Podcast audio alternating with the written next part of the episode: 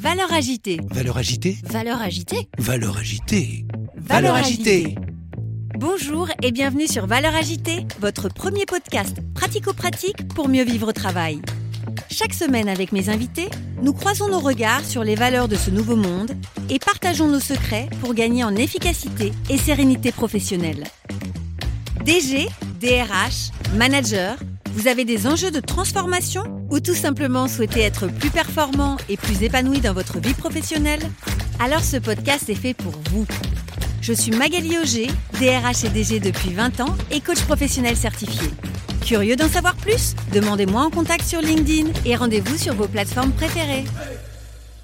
Si tu as euh, des profils qui pensent pareil, à court terme, c'est bien, mais à long terme, ça bride ta capacité d'innovation et ta capacité à, à développer des choses et aller dans des directions qui seraient profitables à ton organisation. Bonjour et bienvenue sur ce nouvel épisode de Valeurs agitées. Aujourd'hui à mon micro, j'accueille Arthur Lin.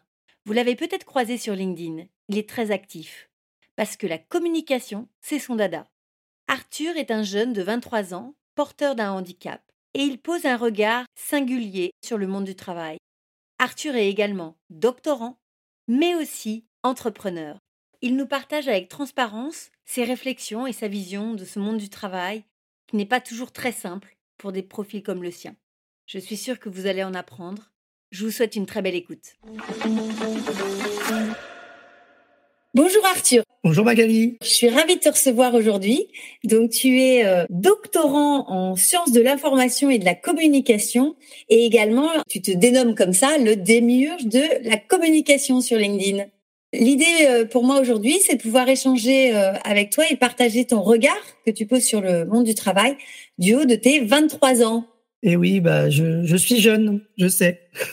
c'est ça. Donc tu vas me renvoyer vers la profondeur de mes rides, bon, tant pis, je vais les assumer, pas de problème. C'est comme des petits rayons de soleil, on va dire, autour des yeux. Alors, une première question. Quand je te dis valeur agitée, tu penses à quoi? Waouh C'est la question à 100 000 euros, c'est ça? C'est ça. si tu me dis valeur agitée, moi, je pense surtout à un jus de fruits, tu sais, avec, euh, par exemple, le jus d'orange avec la pulpe. C'est aussi quelques petits souvenirs d'enfance. Donc, euh, donc voilà, c'est à ça que je pense. Surtout euh, tout ce que tu comptes faire avec avec ce, ce format-là, vraiment discuter de, des transformations euh, autour du monde du travail. Et je pense que c'est un, c'est un nom très intéressant puisque, euh, puisque finalement, tu agites un peu toutes les réflexions autour de, autour de tout ça. Donc, euh, super nom. Voilà. Je, je, je crédite en même temps la personne qui a choisi le nom. Merci à toi. Et donc, on va essayer de décoller la pulpe. Pas de problème, avec plaisir. Une première question. Selon toi, du haut de tes 23 ans, est-ce que le bonheur au travail existe? Waouh Alors, euh... merci de me renvoyer à mon âge. Hein, je, je ne complexe pas du tout. mais tu sais, quand on est jeune, on complexe, mais quand on est vieux, on complexe aussi. Hein. Donc, à un moment donné, il faut s'assumer tel qu'on est parce que personne ne le fera à notre place. C'est ça. Bah oui, tu as, tu as raison. Alors, pour répondre à cette question, euh, je peux pas faire d'appel à un ami, malheureusement. Donc, je vais essayer de te répondre assez, euh, assez naturellement du haut de ma, de ma candeur de mes 23 ans, dirons-nous. Euh, Est-ce que le bonheur au travail existe? Je ne sais pas. Je dirais que euh, c'est un idéal vers lequel on, on devrait aller, le, le, bonheur au travail. Euh, après, à savoir s'il existe ou non, ça pose toute la question derrière euh, de tout ce qu'on va appeler la qualité de vie au travail. Si la question derrière, c'est est-ce que euh, est-ce que la qualité de vie au travail est une question qui est prise en compte et qui est réfléchie aujourd'hui euh, au sein des entreprises et notamment pour répondre à un certain nombre de nouvelles demandes des jeunes diplômés qui entrent sur le marché euh, sur le marché du travail? La réponse, ma réponse, ce serait euh, ce serait non. ce serait non parce que parce qu'on est quand même assez encore dans un dans un système, je pense, où cette question justement de la qualité de vie au travail et cette question plus philosophique du bonheur est encore, à mon sens, euh, relayée au second plan. On est encore assez dans un dans un système où il va y avoir un donneur d'ordre et euh, quand on est par exemple salarié, en tout cas l'impression que j'ai, c'est qu'on va pas avoir forcément de trop de marge de manœuvre et qu'à partir de là, la question du bonheur est peut-être une question qui arrive un peu tôt. le monde du travail n'est peut-être pas encore prêt à se poser cette question très juste, mais peut-être peut-être un peu un peu prématuré pour elle.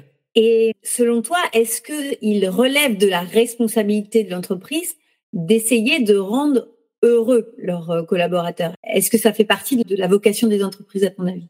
Bah, je me dis que les entreprises, elles ont un certain nombre de responsabilités, comme tu l'as très bien dit. Euh, on parle beaucoup de responsabilité sociale des entreprises, la RSE. Mm-hmm.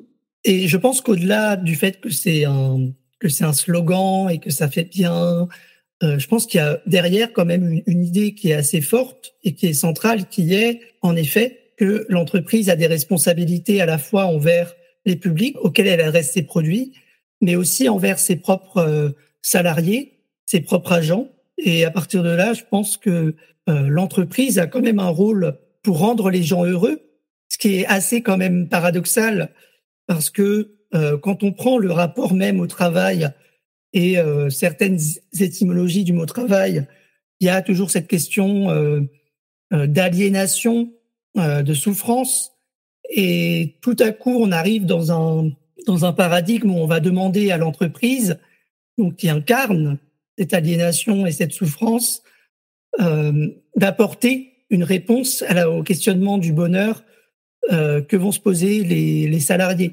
Donc il y a quand même, à mon sens, peut-être un peut-être un décalage, peut-être euh, une, euh, peut-être un paradoxe en fait entre ce qu'on affecte comme mission aujourd'hui, mission nouvelle à l'entreprise, et euh, la réalité historique du travail.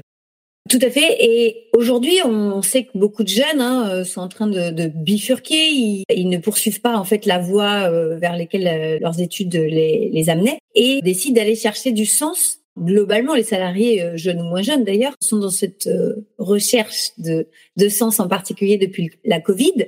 Est-ce que tu penses que cette recherche de sens, elle est légitime? Et est-ce que le sens doit être trouvé dans l'entreprise? Bah, Je pense que c'est une question qui se pose en effet euh, de manière très importante, comme tu l'as dit depuis l'épisode des confinements avec le Covid, qui a fait se poser beaucoup de questions à l'ensemble des salariés, euh, mais plus spécifiquement sur les jeunes et sur la question du sens, j'ai quand même l'impression que c'est quelque chose qui est beaucoup plus présent avec euh, notre génération, qu'on appelle euh, la génération Z, il me semble. c'est un enjeu qui est beaucoup plus présent aujourd'hui.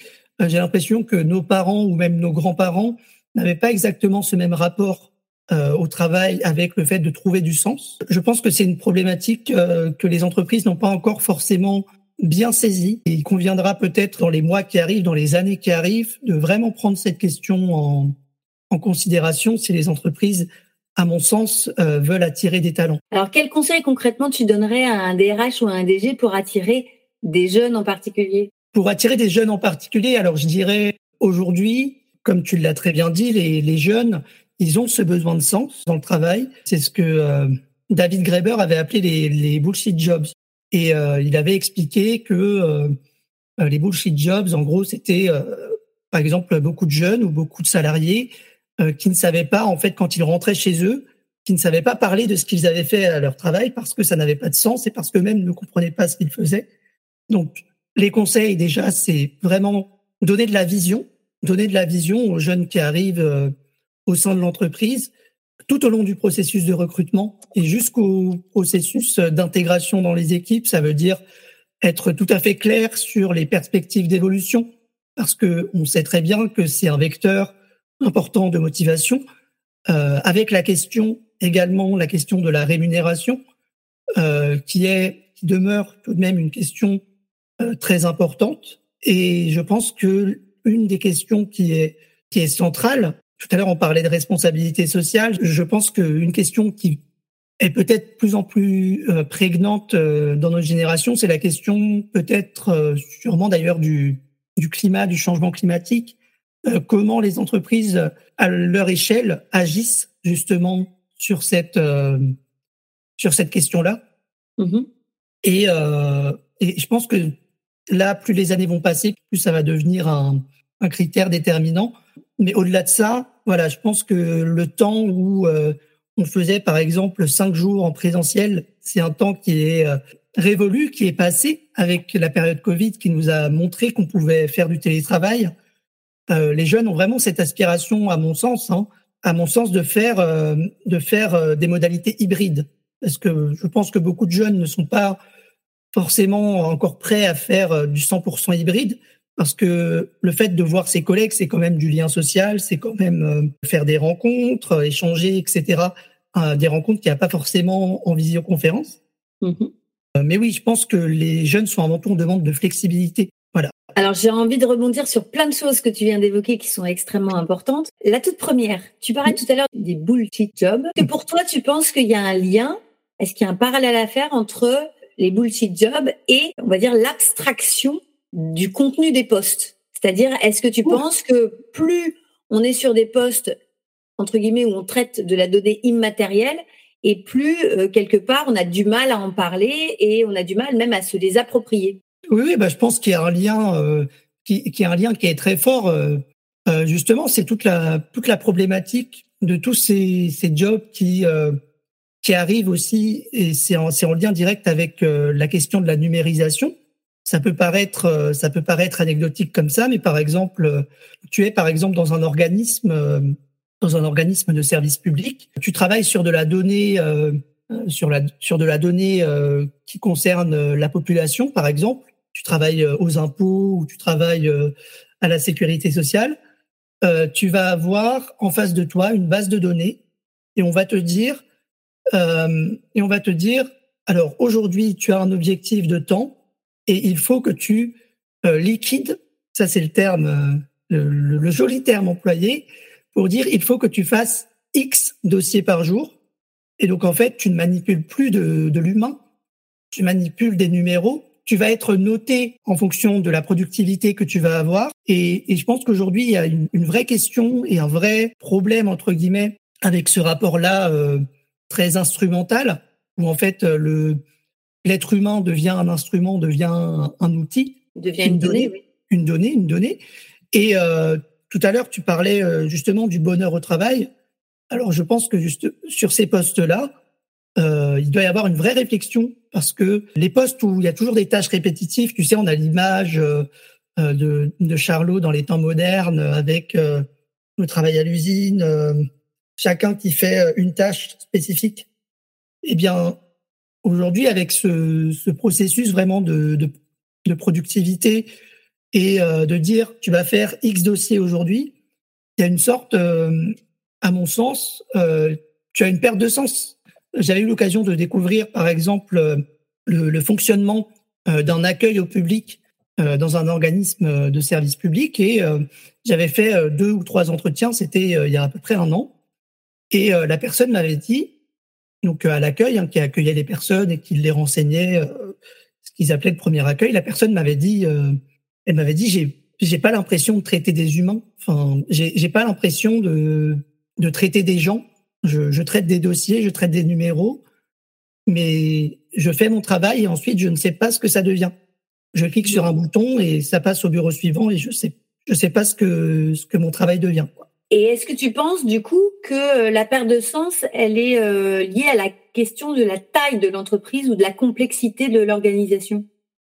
Alors, la taille de l'entreprise, je pourrais pas dire parce que je pense que je pense que la taille euh, peut jouer peut jouer si par exemple une entreprise est de grande taille mais que tous les processus décisionnels sont à un niveau centralisé. À ce moment-là, quand même un, à mon sens un problème dans le sens où on ne fait pas assez appel à la capacité d'autonomie et d'autodétermination des cadres intermédiaires, entre guillemets, puisque c'est que la grande direction qui choisit et ensuite c'est euh, ça se déploie dans toute l'entreprise. Là, je pense qu'il peut y avoir une vraie question. Mais si par contre, il y a une organisation qui est assez décentralisée et où chacun peut euh, avoir la sensation d'avoir euh, l'emprise sur son destin, euh, l'emprise sur euh, une certaine forme de décision, c'est une question qui se pose moins. Mais je, mais, mais je pense qu'en effet, la taille de l'organisation et finalement, au-delà de la taille, la question des processus organisationnels en interne est centrale aussi pour comprendre le rapport que vont avoir les salariés et a fortiori les jeunes au travail. Et est-ce que pour toi, la communication a une importance particulière dans cette dimension de donner du sens au travail? Et laquelle, évidemment? Oui, bah bien sûr. Tu sais, souvent on dit euh, ah bah la communication c'est facile, c'est le fait euh, de parler à, quelqu'un en face de soi, comme là je suis en train de te parler par exemple. Alors que certes, euh, je considère que la communication c'est un outil, et après tout dépend la, la manière, la forme que va prendre cette communication. Tout à l'heure, on parlait du fait que euh, du fait que les salariés, les cadres intermédiaires doivent se sentir euh, doivent se sentir euh, la possibilité de d'intervenir dans les processus de décision et voilà dans, dans les visées que va avoir la boîte dans les dans les visées stratégiques d'une manière ou d'une autre, ils veulent se sentir vraiment participer au processus. Mais au-delà de ça, oui, comme tu dis, la, enfin, la communication est vraiment centrale parce que la communication et l'organisation, c'est quelque chose, euh, à mon sens, qui est euh, assez consubstantiel, assez lié, euh, puisque ta communication, en fait, dit beaucoup, à mon sens, de la manière dont tu as de traiter, de gérer l'altérité et ce qui est différent de toi. Si tu as une, une communication qui va être très très directive, mais tout le temps directive, et qui va dire euh, le grand chef a décidé ça, donc il faut faire ça, en faisant abstraction des réalités du terrain, là forcément euh, ta communication est pas bonne. Si par contre tu prends ce qu'a dit le, grand chef et que tu dis ok, on a un certain nombre d'objectifs, mais en face de ça on a des réalités du terrain et que tu concertes avec euh, avec tes, tes subordonnés, si tes cadres, avec tes salariés, etc déjà, tu les fais participer au processus puisque tu essaies de les, tu essaies de les intégrer en, leur demandant comment cette, cette, nouvelle orientation va, va affecter leur quotidien. Donc déjà, ce sera mieux accepté. Mm-hmm. Tout à l'heure, je faisais une référence au, au temps moderne. Tout le paradoxe qu'il y a aujourd'hui, c'est que au sein même du salariat, tu as la question de la subordination, c'est-à-dire en gros euh, le salarié qui donne sa force de travail contre un salaire. En gros, c'est le principe contractuel, effectivement. C'est ça, c'est le principe contractuel. Seulement, aujourd'hui, il y a une vraie question de ce rapport du salarié à ce lien de subordination, parce que ce rapport de subordination peut être euh, beaucoup vu comme un rapport de soumission, parce que le rapport de subordination en soi n'est pas mauvais, mais il faut qu'il y ait un certain équilibre entre ce qui est demandé au salarié et ce qui va être demandé à l'encadrement. Aujourd'hui, si si ce lien de subordination est en crise, c'est aussi, à mon sens, parce que les salariés, les collaborateurs sont soumis à un certain nombre d'injonctions contradictoires. Le matin, on va leur dire blanc, l'après-midi, on va leur dire noir, et euh, faut pas poser de questions, faut pas chercher à comprendre. Selon toi, d'où tu es, avec l'expérience que tu as et, le réseau aussi professionnel que tu peux mmh. avoir, c'est dû à quoi? Quel euh, intérêt? Euh, Est-ce que c'est euh, volontaire? Est-ce que euh, il y a un but recherché? Est-ce que c'est simplement la conséquence d'un dysfonctionnement interne qui fait qu'à un moment donné, il y a des choses qui, euh, qui perdent de, de cohérence? Bah, Je pense que c'est un peu tout. Est-ce que tu penses que les entreprises cherchent à améliorer les choses? Ou est-ce que finalement, on peut trouver un intérêt à cette perte de vision globale? Bah, bah En fait, justement, le côté positif chez moi, c'est de dire que euh, il y a quand même quelque chose derrière qui est voilà, qui est, qui cherche à être positif et qui cherche à améliorer les choses. Mais d'un autre côté, je me rends quand même bien compte que pour les, pour les entreprises, en fait, cette question des injonctions, c'est la question de la vision. Tout à l'heure, je parlais de la vision. Et quand je parle d'injonctions contradictoires, c'est vraiment euh, le court terme. Aujourd'hui, on a trop, trop de vision de court terme. Et en fait, le, le fait d'avoir cette vision de court terme, ça ne sert pas ça, ne sert pas en soi l'amélioration des choses, je pense. Qu'est-ce qui te fait dire qu'on a une vision court terme? Ce, serait assez long. Je ne sais pas si tu as deux heures devant toi. je pense qu'on a une vision court terme, mais qui est aussi euh, directement influencée et impactée par, le rapport qu'on va avoir au travail, au fait qu'il faut avoir le résultat tout de suite. Il faut qu'on puisse avoir, euh, je sais pas, euh, X de gains de productivité sur euh, une période donnée, sur une année par exemple alors que on peut très bien imaginer que euh, le gain de productivité que tu gagnes sur un an peut aller à l'encontre de, tes intérêts, par exemple, dans 5 ans, dans 10 ans. Seulement, ça, il y a une espèce d'impensé. C'est, c'est pas pensé, en fait. Tu passes ton temps à courir après, euh, les résultats de l'année, et les résultats à court terme, pour pouvoir te dire, euh, yes, j'ai, j'ai, j'ai augmenté de, je sais pas, de, de 5%, de 5% mon chiffre d'affaires cette année, bah, c'est très bien. Mais quelle est ta vision à moyen long terme? Est-ce que, est-ce que justement cet objectif chiffré, est-ce que c'est une fin en soi? Ou est-ce que tu ne peux pas aller vers des objectifs plus qualitatifs? Et ça, à mon sens, ça pose quand même une vraie question. Et que penses-tu de euh, l'avènement euh, depuis 2019, euh, depuis la loi de la loi Pacte, des entreprises à mission? Étant donné que nous sommes sur un podcast tout public, je vais tenter de rester poli.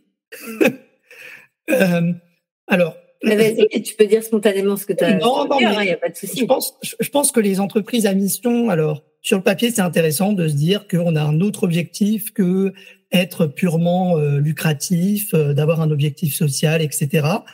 Mais euh, est-ce que qu'est-ce que ça veut dire aujourd'hui entreprise à mission? Est-ce que ça veut dire qu'il y a un réel engagement, une réelle volonté d'impact positif La question en fait qu'il y a derrière la responsabilité sociale des entreprises, on en revient. Hein. Est-ce qu'il y a vraiment cette volonté? Ou est-ce que c'est juste un espèce de nouveau logo ou une, espèce de, de, nouvelle gommette? Tu sais, quand on est à l'école euh, et qu'on a réussi à faire quelque chose, euh, on nous donne une gommette ou euh, pour dire oui, c'est très bien.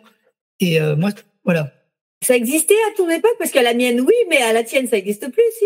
Ah, si, si, je te jure, ça existe. Hein. D'accord. Donc, donc bon, tu es encore dans le coup, t'inquiète pas. bon, ça va alors.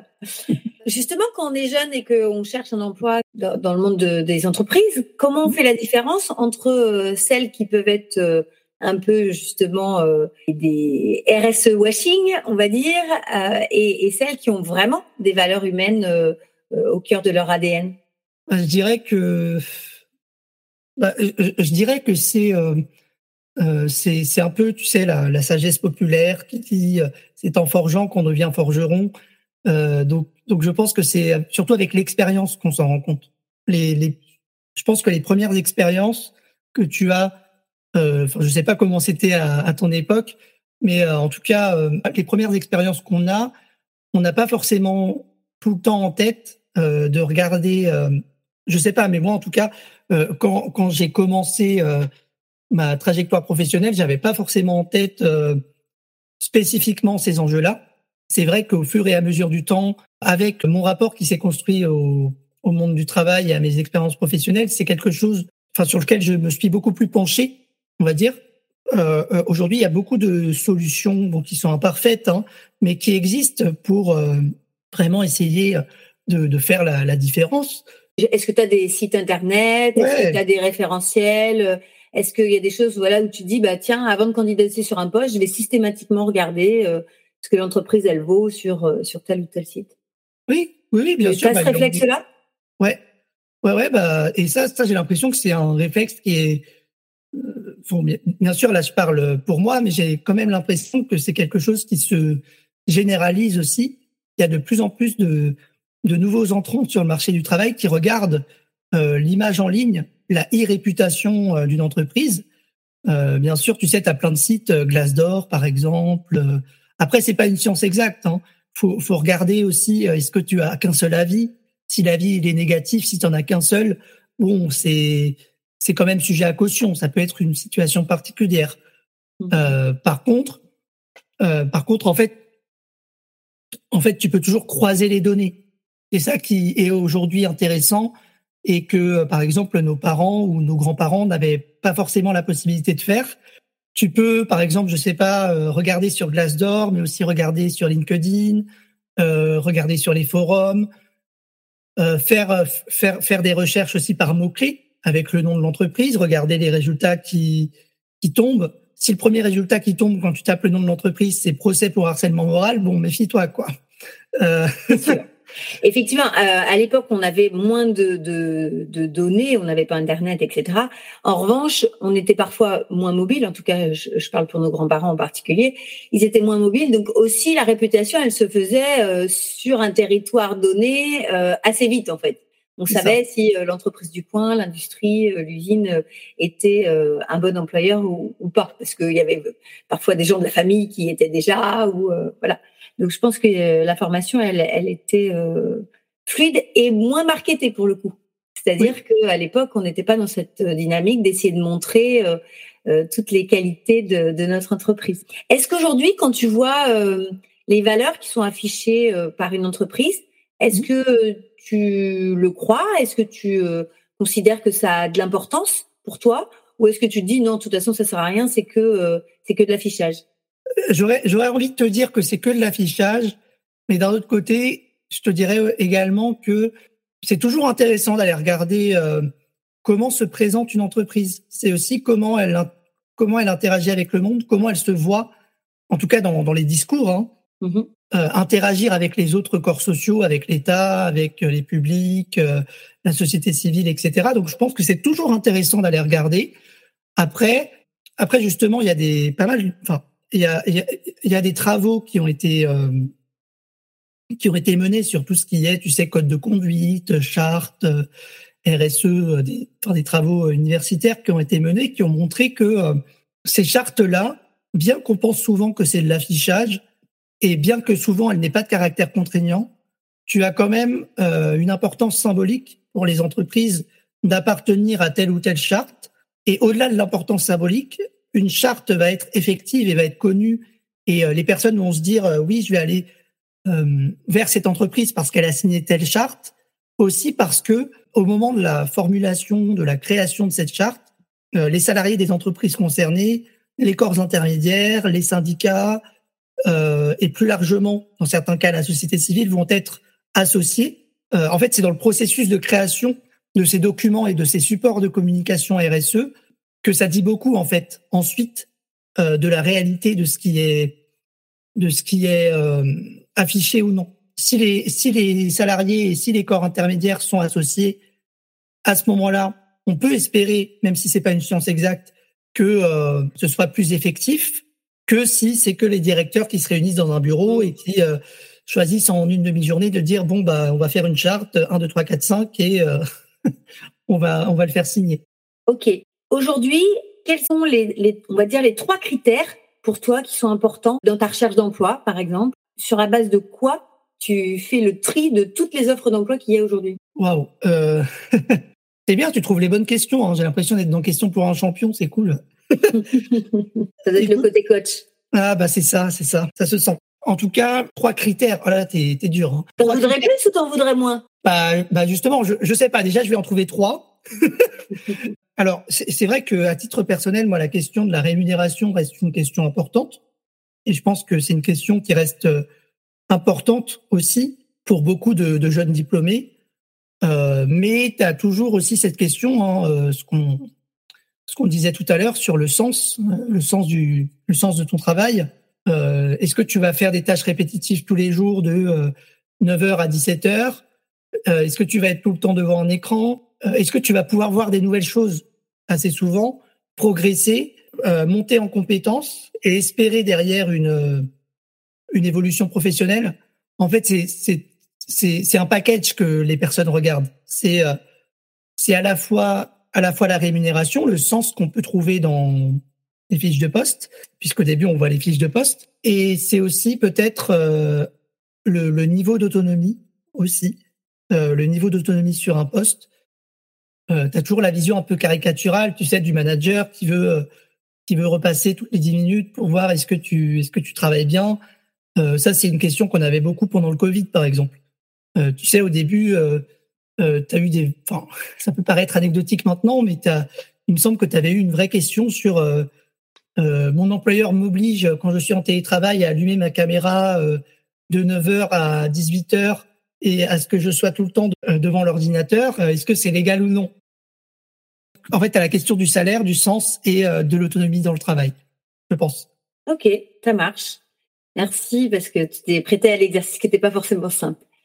Et hum, toi, tu penses quoi de, du télétravail et cinq jours par semaine? Bah écoute, euh, c'est ce que j'ai eu euh, l'occasion d'expérimenter. Alors pas 5 sur 5. Quand j'ai commencé mon expérience professionnelle, euh, c'était, il me semble, après le premier confinement. Et moi, on m'avait proposé de faire quatre jours télétravail semaine.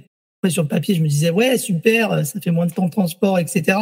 Et euh, à un moment, je, je sais que euh, la sociabilité qui est induite dans, euh, dans le travail, le fait de voir des collègues en vrai, c'est quelque chose qui, qui me manquait. Et on peut voir rapidement une, pas une détérioration, parce que j'en étais pas là, mais il y a quand même un impact sur ta santé mentale, ta santé tout court, parce que quand tu es en télétravail, tu es beaucoup sédentaire, et c'est une vraie question de santé publique et de santé au travail, d'ailleurs, dont je pense que les différentes parties prenantes n'ont pas encore pris la mesure, le fait euh, de cette euh, hyper sédentarité. Moi, enfin, encore une fois, à titre personnel, je pense que la bonne modalité, c'est de trouver un équilibre euh, entre le présentiel, le, fait de voir des gens et le distanciel. Et donc, ça veut dire aujourd'hui, une entreprise qui ne proposerait pas le télétravail, tu candidates pas. Pour toi, ça fait partie du package minimum. Il faut que au moins au moins combien de jours alors? Alors, après, encore une fois, je ne suis pas naïf dans le sens où je sais très bien que la question du télétravail, c'est une question que se posent par exemple beaucoup les cadres, les cadres et les professions dites intermédiaires, mais euh, tout ce qui va être euh, tout ce qui va être ouvrier, euh, ouvrier du bâtiment, etc. Il y a certains métiers, je pense, qui sont difficilement peut-être télétravaillables. Donc sur certaines offres d'emploi, c'est sûr que tu vas pas demander euh, trois jours de télétravail si tu es euh, maçon dans le bâtiment, par exemple. Comme en hôtellerie, euh, par exemple. c'est ça, oui, oui. On va dire globalement les métiers dans l'artisanat. En fait, à partir du moment où on a un volet manuel, concret, expérientiel, j'allais dire, effectivement, c'est pas possible. Ok. Quelles sont les principales difficultés que tu as pu rencontrer dans ta recherche d'emploi? Mes principales difficultés, alors c'est souvent le, la même rengaine. Hein, je pense qu'à ton époque, c'était pareil. Euh, donc ça fait un lien entre les générations, c'est bien. je, les difficultés que j'ai pu avoir, c'est surtout, tu sais qu'on on, on, sort beaucoup aux jeunes, vous manquez d'expérience, euh, euh, enfin vous avez pas assez d'expérience. ce qui est paradoxal, comment tu veux faire de l'expérience si quand tu postules à ton premier poste, on te dit vous manquez d'expérience C'est un peu le serpent qui se mord la queue. Euh, j'ai eu aussi des difficultés spécifiques euh, ayant, enfin étant en situation de handicap. J'ai, euh, enfin j'ai une reconnaissance hein, de, de travailleur euh, travailleur handicapé. Tu sais la, la. RQTH avec la avec le bénéfice de l'obligation d'emploi des travailleurs handicapés. C'est magnifique quand même ce pays avec tous ces sigles. Mais bref. Tu as un BOE, un bénéficiaire de l'obligation d'emploi de 6% de travailleurs handicapés dans les entreprises. Ouais, ah là là, non mais ça c'est la RH qui parle. Hein. Là, là on sent euh, l'expertise. Euh. Alors du coup, quand tu candidates, est-ce que tu fais savoir dans ton CV, ta lettre de motivation, que tu as une reconnaissance ou pas Bah ça c'est une question que je me suis beaucoup posée. Rien légalement ne t'oblige à le mentionner, car c'est considéré comme un critère pouvant être discriminant. Tout à fait. Euh, à juste titre d'ailleurs. Mais euh, après, je pense que c'est le rapport de chacun aussi à la manière dont il euh, appréhende son handicap et la manière dont il souhaite aussi euh, dont il souhaite aussi euh, que cette question soit abordée et soit euh, traitée au sein de l'entreprise. Je connais par exemple des personnes pour qui c'est important de pouvoir en parler pour euh, pour pour justement être certain que voilà il y ait un certain nombre derrière de il y a une prise en considération de leur handicap, par exemple, dans le cadre de l'exercice de leur travail. C'est ça, c'est ça. Et il y en a qui vont vouloir vraiment poser ça, mais pas pour l'afficher, pas pour dire euh, je suis en situation de handicap, donc embauchez-moi, mais plus mhm. pour dire ok, j'ai un certain nombre de, de compétences, je suis aussi en situation de handicap et j'aimerais que on puisse aborder aussi cette question parce que dans la réalité du travail tous les jours, au-delà des aménagements euh, de postes, de bureaux, de, euh, de chaises euh, ou que sais-je, il y a un, je pense qu'il peut y avoir un, rapport peut-être un peu différent, mais c'est ça aussi qui est riche à mon sens au, au travail et à la manière de faire son travail. Tu penses que le fait de le dire est un avantage ou un inconvénient? Je dirais joker. Non, je dirais, je dirais que ça, c'est vraiment une attitude euh, singulière, particulière, que chaque personne concernée doit avoir avec elle-même. Est-ce que le fait de ne pas le dire, elle se sent à l'aise avec le fait de ne pas le dire, et euh, mais, mais tout en faisant comprendre ensuite euh, notamment à la médecine du travail qu'elle a besoin d'aménagement, mais pas de nécessité à le dire au moment du processus de recrutement. Ça, c'est vraiment, je pense, un choix que chacun que chacun fait en conscience avec euh, avec lui-même. Mais euh, je, je pense que malheureusement, enfin moi par exemple, j'ai pris le parti de, de le dire systématiquement sans rentrer dans le détail, bien entendu, du handicap, mais de dire qu'il y a cette reconnaissance. Mais je sais très bien que c'est euh, euh, c'est un critère qui peut euh, effrayer les employeurs, qui peut faire peur aux employeurs. Alors, je pense qu'en plus, ça dépend du handicap. L'autre jour, j'avais euh, une amie qui me dit, voilà, moi, je fais des crises d'épilepsie. Est-ce que tu penses qu'il faut que je le dise? Eh, C'est vrai que l'épilepsie, ça fait peur. Est-ce que c'est physiquement impressionnant lorsque ça arrive et qu'on n'est pas formé, on n'est pas euh, sensibilisé, euh, y compris aux gestes donner à ce moment-là? Donc c'est vrai que ça peut ça peut ça peut faire peur. Du coup, oui, il y a un peu cette question de euh, je suis euh, bénéficiaire de l'obligation d'emploi. Si je le dis quelque part, euh, je peux marquer des points euh, entre deux candidatures équivalentes. Et ben finalement, l'employeur peut se dire, bah tiens, je vais en même temps euh, j'ai le même niveau de compétences et, et, en même temps je vais respecter mon obligation, tant mieux, j'aurai moins de contributions euh, à payer à la GFIP ou, ou au FIP lorsqu'on est dans le secteur public. Mais ça peut être aussi ah bah oui, mais à compétence égale, euh, bah, finalement je préfère quelqu'un qui est en bonne santé et qui a pas de problématique euh, de handicap et au moins euh, je suis sûre que il, il, il, sera moins malade ou moins absent parce qu'il y a aussi ce fantasme. je sais pas si tu le ressens, mais ce fantasme de lorsque une personne est handicapée, elle est plus souvent malade. Ça. Et moi, je suis pas certaine. non, non, mais je suis, enfin, je te rejoins, je te rejoins complètement sur ce que tu viens de dire. Quand on dit qu'on est bénéficiaire de l'obligation d'emploi, oui, voilà, comme, comme, tu dis, il y a ces fantasmes. Euh, oui, mais si je le prends lui, euh, il va être plus absent parce que peut-être qu'il a plus de rendez-vous euh, médicaux et en plus, moi, je suis obligé de le laisser partir dans ces cas-là euh, parce que réglementairement, voilà, je suis obligé. Mais pour poser peut-être le débat dans d'autres termes, c'est le lot finalement de toutes les questions discriminatoires et discriminantes qu'il peut y avoir lors d'un entretien. Je suis euh, à titre personnel encore euh, surpris et encore là je pèse mes mots, voire euh, choqué, révolté quand euh, un employeur demande à une femme euh, est-ce que vous avez prévu d'avoir des enfants?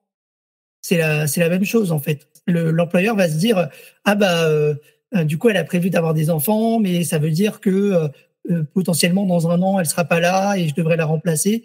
Je suis prudent quand même sur le sur le parallèle, mais ce que je veux dire, c'est que je pense qu'il y aura toujours des de, de, fantasmes, comme tu dis, mais c'est toute la problématique d'adapter, euh, mais, mais, pas seulement pour les personnes en situation de handicap, hein, mais les personnes en général, euh, d'adapter le monde du travail. Aujourd'hui, tu as un profil un peu euh, je dis tu, mais de manière générale. Aujourd'hui, tu as un profil un peu euh, atypique, entre guillemets. Tu ne rentres pas dans 100% des cases, et ben non, on, ne te prend pas. Euh, on ne te prend pas alors que tu vas avoir la motivation, tu vas avoir les compétences. Et euh, non, on ne te prend pas et on n'arrive pas à voir le, potentiel qu'il y a derrière qu'il y a derrière ta personnalité, mais ça de manière générale. Si tu ne rentres, si tu ne rentres pas dans 100% 100% des cases, par exemple, puisque là, je vais te donner un exemple très concret. J'avais postulé à une offre euh, d'emploi euh, justement euh, référent handicap parce que voilà, moi ça m'intéressait ce type de poste. Et je passe le premier entretien et la personne me dit ah non non mais si vous avez jamais utilisé ce logiciel là, pour nous c'est éliminatoire. c'est un logiciel, je sais plus comment il s'appelle pour renseigner renseigner ton taux de travailleurs en situation de handicap c'est un logiciel spécifique. Je pense que ça devait être Previsoft. Previsoft, c'est un logiciel d'évaluation des risques professionnels. Ouais, ouais, voilà, comme ça, ouais. Et en gros, il disait oui, mais si vous l'avez jamais utilisé, euh, pour nous c'est éliminatoire parce qu'on veut quelqu'un de directement opérationnel sur le poste. On veut quelqu'un qui a 100% des euh, des critères de la fiche de poste sur le poste parce qu'on n'aura pas le temps de la former et on veut quelqu'un qui soit directement euh, directement opérationnel ce qui peut, ce qui peut s'entendre, mais euh, je dois aussi rappeler que un salarié qui, quand il est embauché, euh, a déjà 100% de la fiche de poste, il va s'ennuyer et il va chercher ailleurs. D'un côté, on va dire oui, il faut que tu aies 100% des, critères. Si tu as, si tu as 99,9, c'est pas possible. Et d'un autre côté, on a euh, le phénomène où beaucoup de gens veulent travailler et où les employeurs disent ah non non, il euh, y a une pénurie d'emplois. Donc je pense que du côté des entreprises, il doit y avoir peut-être un peu plus de un peu plus de mou, un peu plus de, de souplesse. accepter les personnes en reconversion professionnelle, par exemple. Accepter les personnes sans, sans le diplôme spécifique demandé et accepter de former en interne, ce qui permet d'apporter de la compétence à l'entreprise et une vision différente en évitant le clonage. Parce que euh, si tu as euh, des profils qui pensent pareil entre eux, alors c'est à court terme c'est bien, mais à long terme ça bride ta capacité d'innovation et ta capacité à, développer des choses et à aller dans des directions euh, qui seraient profitables à ton organisation.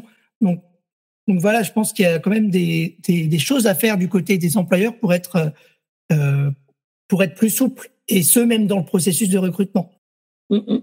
Tu es euh, doctorant. Est-ce que le fait que tu te sois engagé dans des études longues, est-ce que ça pour toi c'est un atout ou un inconvénient trouver un poste dans le monde du travail? Je, pense que c'est un peu des deux. Hein. Euh, je peux peux pas te donner de point de vue euh, tranché. Ça c'est ça c'est le côté un peu chercheur. Vraiment prendre des pincettes. je, pense que c'est un vrai atout. ça je le dis si vous êtes une entreprise et que vous écoutez ce podcast, je vous le dis, les personnes qui ont fait des études longues, qui ont fait un doctorat, qui, ont, qui sont doctorantes, donc qui n'ont pas encore soutenu, qui sont engagées dans ce processus d'études longues, c'est des personnes hyper qualifiées, euh, hyper compétentes, et ça peut vraiment être un vrai avantage concurrentiel pour les pour les entreprises, puisque quand tu fais ce niveau-là de, de recherche, tu as une expertise sur un sujet spécifique mais tu as un certain nombre de compétences transversales qui vont être euh, euh, réemployables ailleurs. Le fait de percuter, de faire des liens entre deux choses qui euh, ont pas l'air de faire lien euh, sur le moment, le fait de pouvoir synthétiser plein de choses, d'avoir une vision globale qui peut aider à la vision de long terme, hein, dont on parlait tout à l'heure. Ça, c'est des avantages qui sont, à mon sens, vraiment très importants. Donc ça, c'est le point positif. Mais le point plus négatif, c'est surtout, je pense, peut-être la méconnaissance euh, des entreprises de ce qu'est le doctorat de ce qu'il est comme, euh, comme enfin, là je parle de doctorat, mais je veux dire tout, euh, toute formation supérieure à, à, un master 2 avec plus 5, alors qu'il y a des, des richesses finalement de, de, parcours, de profils. Et c'est la raison pour laquelle d'ailleurs, dans un des accompagnements que je vais être amené à, à proposer, puisque euh, puisqu'aujourd'hui je suis en indépendant, euh, un des accompagnements, ça va être justement de permettre aux docteurs donc qui ont soutenu et aux doctorants qui n'ont pas encore soutenu, mais qui sont, euh, qui sont en pleine thèse et vers la fin de leur thèse, étant donné qu'il n'y a pas de, on sait très bien qu'il n'y a pas de poste après la thèse, en tout cas à l'université, comment leur permettre de valoriser leur recherche, leur sujet de recherche? Moi, j'appelle ça de la vulgarisation, d'autres appellent ça de la médiatisation. Euh, oui, bah, c'est ça, de la médiatisation ou, ou, ou, de la médiation, pardon. Oui, ils appellent ça de la médiation. Comment est-ce que tu vas valoriser ton travail pour que euh, ton travail devienne accessible qu'il ait plus de visibilité et que toi-même derrière, euh, un recruteur qui passerait, par exemple, imaginons sur ton profil LinkedIn, se dise ah bah oui, il a travaillé sur ça, du coup, en compétence, ça donne ça. C'est quoi ton sujet pour ton doctorat? Alors, mon, mon, sujet de doctorat euh, traite de la responsabilité sociale des entreprises, justement, dans les organismes de sécurité sociale. Et je traite euh, spécifiquement, en fait, du différentiel qu'il peut y avoir entre les discours institutionnels qui sont donnés à l'externe auprès du grand public et le vécu euh, des agents en interne à l'intérieur des, des, organismes, euh, d'où la, d'où en fait euh, tout, tout ce qu'on a dit jusqu'à maintenant qui fait forcément écho avec le sujet sur lequel je suis en train de plancher et qui rend, à mon sens, la question très intéressante. Donc j'imagine que tu vas pas te faire que des amis au sein de la CPAM, quoi. Alors, je pense que tu imagines bien. Après, je, je pense aussi que tu sais, tu as, un ministre de l'Éducation qui disait, euh, alors ça, ça, ça, remonte, hein, tu vas me dire, euh, comment tu connais ça euh, Je te dirais, bah, je suis un vieux dans un corps de jeune. Euh... il y a Internet surtout qui marche bien. C'est ça, il y a Internet qui marche bien.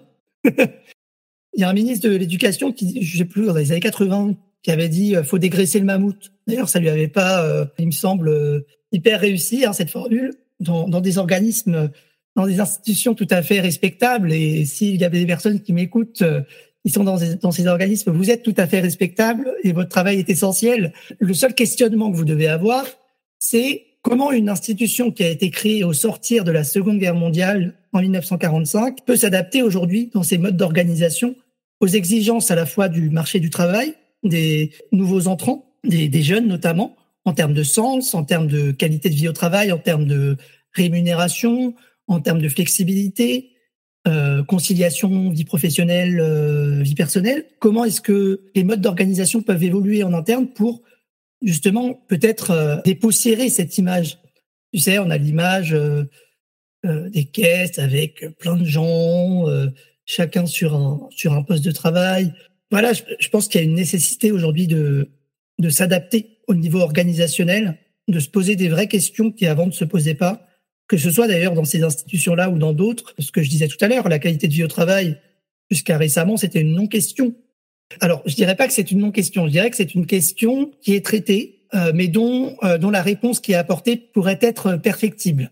Euh, Ça, c'est très politiquement correct. Hein. Ah oui, oui, je, je, je suis assez prudent parce qu'à mon sens, ce serait, ce serait trop simple de dire tout est noir, tout va mal.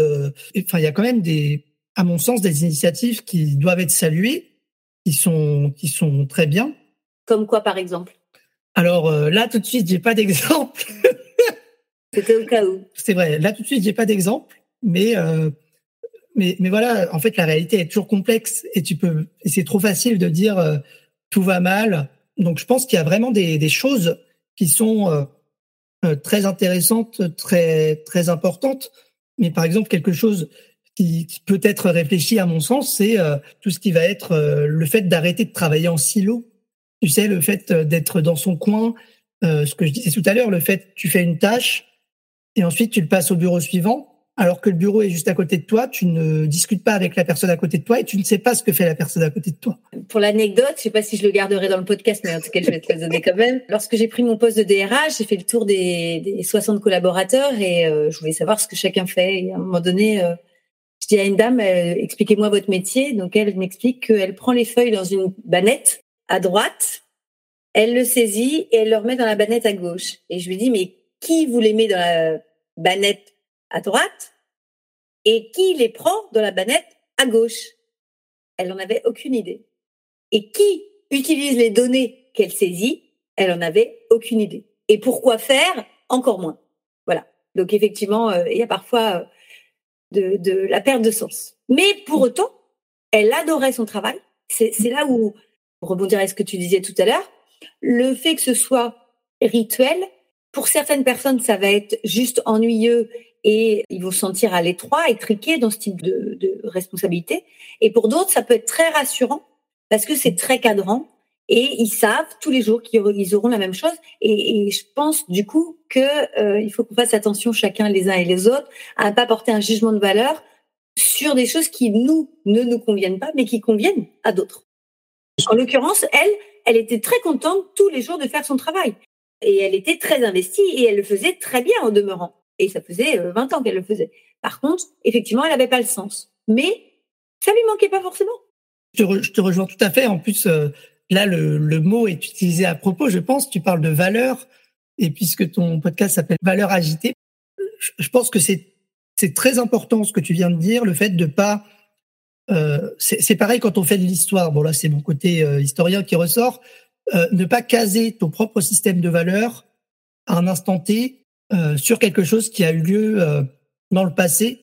Et c'est aussi toute la difficulté, à mon sens, des entreprises, c'est que elles vont être beaucoup dans un certains paradigmes de la relation de travail euh, très ancrés dans une époque et peut-être qu'elles n'ont pas euh, veillé à faire évoluer assez rapidement leurs pratiques par rapport aux nouvelles demandes qui pouvaient émerger alors que jusqu'à maintenant si ça se trouve euh, c'est même pas des demandes qui se posaient et les gens étaient très bien euh, sur leur poste.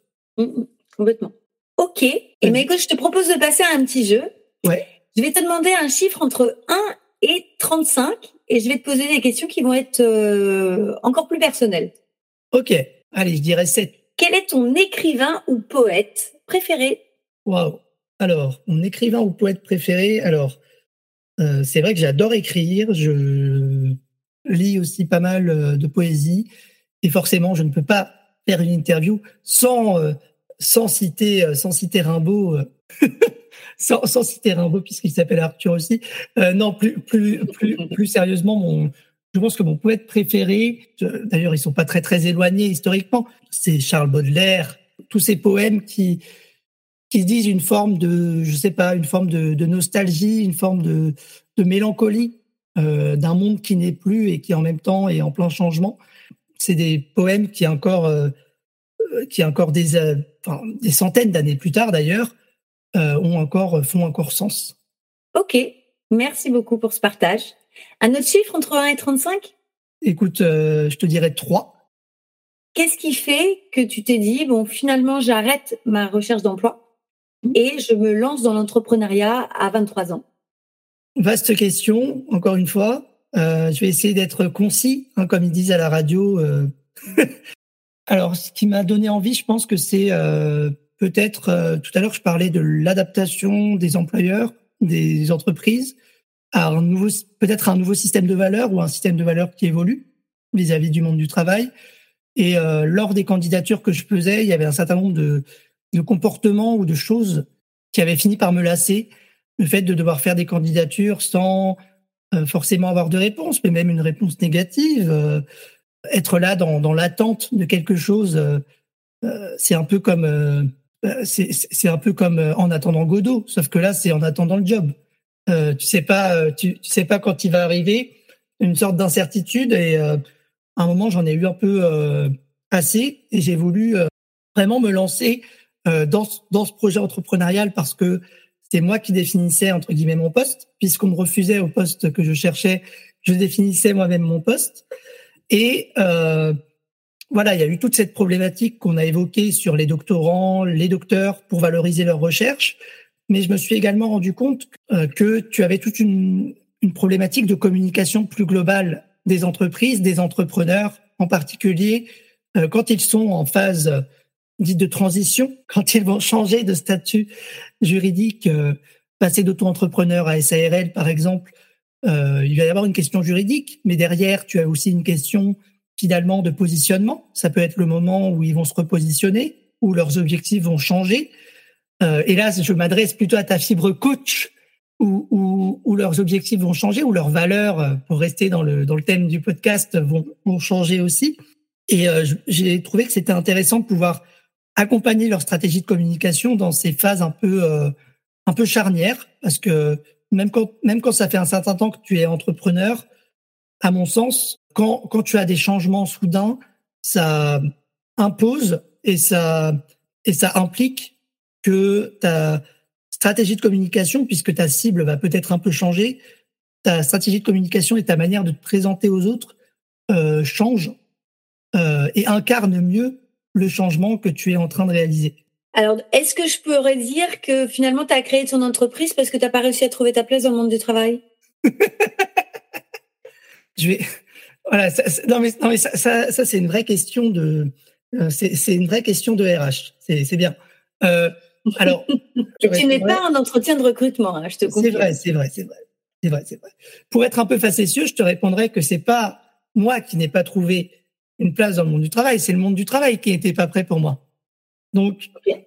donc euh, à ce moment-là, à ce moment-là, je me suis dit que me créer moi-même ma propre place était peut-être euh, la chose la plus intéressante et la chose peut-être la plus intelligente à faire aussi. Donc, euh, donc voilà. ok, ça marche. Et alors donc, puisque tu es euh, expert en com, est-ce que tu peux me pitcher ton offre? Waouh, waouh. ouais, bien sûr. Tu proposes quoi et à qui? Ok, super. Alors, je vais proposer tout ce qui va être euh, conseil en communication, en stratégie de communication, euh, envers deux cibles, les doctorants et les docteurs, pour leur permettre euh, de valoriser leurs recherches et de favoriser leur employabilité, meilleure insertion sur le marché du travail. Première cible. Deuxième cible, c'est les entrepreneurs qui sont dans une phase un peu euh, un peu flottante, un peu de transition dans leur projet entrepreneurial, et qui ont, qui ont besoin de faire évoluer leur stratégie de communication pour que cette stratégie corresponde mieux à ce qu'ils sont en train de, euh, de changer, euh, de construire. Voilà. OK. Et euh, pourquoi démiurge de la communication? Est-ce que c'est pas un peu, euh, un peu prétentieux, un peu présomptueux? Ah là là. Ça veut dire que tu es au-dessus de Dieu et du démon. Ah Au-dessus du bien et du mal. Alors, je, je dirais pas que c'est présomptueux. Après, je te dirais que le en même temps apparemment est à la mode en ce moment. Donc depuis quelques années, oui. C'est ça, c'est ça. Donc ceci étant dit, en fait, ça correspondait bien finalement à ce que je veux incarner dans mes accompagnements. C'est vraiment ce processus ce processus de, de, transformation. Parce que le démiurge, certes, c'est ce que tu as dit, mais c'est surtout, c'est surtout l'idée de quelque chose en mouvement et de quelque chose de créateur. Et vraiment, moi, c'est comment je vais pouvoir appuyer les personnes de manière à faire de leur situation peut-être qui est incertaine à un instant T, euh, une occasion, une opportunité pour pouvoir créer des possibles, pour pouvoir créer des nouvelles choses et pouvoir finalement transformer leurs objectifs en, euh, en réalité concrète. C'est pour ça que j'ai pris aussi euh, ce nom de démiurge et euh, plus globalement, faut bien se faut bien se différencier de la concurrence. Bah, au moins, tu t'es mis au-dessus du lot, donc c'est très bien. ça, je, je, je suis au-dessus de la mêlée. Tout à l'heure, voilà, là, on parle encore de communication, mais euh, petit tips pour les personnes qui écoutent. Euh, si vous voulez, on aura l'occasion d'en reparler. Hein, prenez rendez-vous, il n'y a pas de souci. Euh, mais au-delà de ça, euh, et plus sérieusement, je, je, pense que, tu sais, on parle beaucoup de ton, euh, de ton identité de marque, de ce que tu es, de ce que tu présentes aux autres. La marque personnelle. Voilà, la marque personnelle, comme on parle de la marque employeur notamment. Je pense qu'il faut pas hésiter à, à essayer de euh, d'être percutant, que les personnes se souviennent de toi. Moi, par exemple, j'ai eu, euh, là, tu me poses la question, pourquoi démiurge? Figure-toi que j'ai eu euh, au moins deux ou trois personnes qui m'ont déjà demandé, mais qu'est-ce que ça veut dire démiurge Alors, alors, il y a peut-être mieux comme entrer en matière quand on veut me prospecter, mais ça, ça crée un, un sujet de conversation, un sujet de discussion. Et, un euh, prétexte. Et un prétexte. Et un prétexte. C'est, euh, bah voilà, c'est, en fait, c'est ce qu'on appelle en rhétorique, euh, euh, souvent quand tu vas poster, quand tu vas faire sur LinkedIn ou sur d'autres réseaux, on va appeler ça l'accroche. En rhétorique, on appelle ça la captatio benevolentiae. En bon français, ça veut dire la captation de la bienveillance. En gros, c'est comment est-ce que tu vas accrocher ton auditoire, accrocher ton prospect, accrocher un client potentiel pour justement te connecter au client, aux besoins clients et lui faire comprendre que tu as quelque chose à lui apporter. Voilà, c'était gratuit. Euh, N'hésitez pas à prendre rendez-vous. Comment on fait pour te retrouver? Bah écoute, pour me retrouver, c'est très facile. C'est Arthur Line. Et sinon, vous pouvez m'écrire à mon adresse mail qui est arthur.line.professionnel.gmail.com. Merci beaucoup, Arthur. Je te propose euh, encore de me donner un chiffre entre 1 et 35. Waouh. Allez, 35. Parce que euh, moi, j'aime bien aller euh, tout. Quelle est ta routine préférée pour prendre soin de toi? Waouh. Waouh. Waouh. ma routine préférée pour prendre soin de moi. Alors, alors je dirais que c'est c'est sûrement sûrement aller marcher. Euh, moi, je suis quelqu'un qui aime bien marcher. Euh, c'est aller marcher euh, une heure, deux heures, rentrer avec le sentiment, je sais pas, du devoir accompli, le fait que tu t'es dépassé, que tu voilà, que tu as pu te vider la tête. Tu, tu finis ça. et moi, ce que j'aime bien faire, c'est je rentre chez moi et je prends un chocolat chaud. C'est l'effort, enfin le réconfort après l'effort.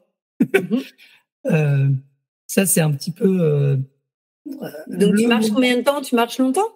Ouais, ouais, je marche. Euh, je fais entre une heure et demie et deux heures de marche par jour. D'accord. ça me permet de de remettre les choses en perspective et d'avoir une vision plus plus éclairée de notre monde de notre monde en mouvement. ok. Un autre chiffre entre 1 et 35 euh, 6 quel est le défaut que tu détestes chez quelqu'un? Wow. Je pense que je vais pas me faire que les amis quand je vais dire ça. euh, quel est le défaut que je déteste chez quelqu'un Alors euh... le plus. Quel est le défaut que tu détestes le plus chez quelqu'un?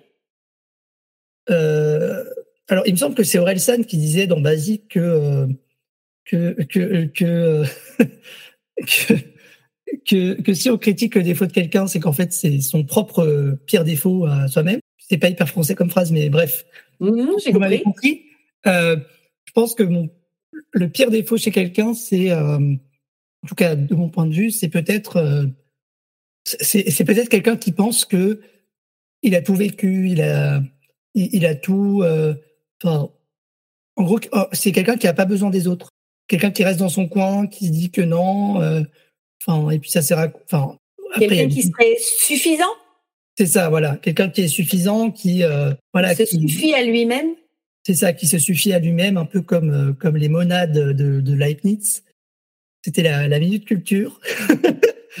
euh, ouais, quelqu'un qui se suffit à lui-même et je trouve que c'est tellement dommage parce qu'il y a beaucoup, enfin il y a il y a il y a tellement de choses à faire en fait euh, en, en, collectif, en commun. On peut être euh, entrepreneur et, euh, et et ne pas être seul. Paradoxalement d'ailleurs, c'est depuis que j'ai annoncé que je me lançais en indépendant que je suis aussi entouré. Alors que quand j'étais salarié, finalement peut-être que je me sentais très seul aussi. Et c'est ça qui est assez paradoxal finalement. Comment tu l'expliques? Comment je l'explique? Alors, euh, je sais pas, peut-être un, un, différentiel dans la manière d'appréhender le travail. Moi, je, suis quelqu'un qui aime bien aller au fond des choses, qui aime bien prendre le temps, être précis.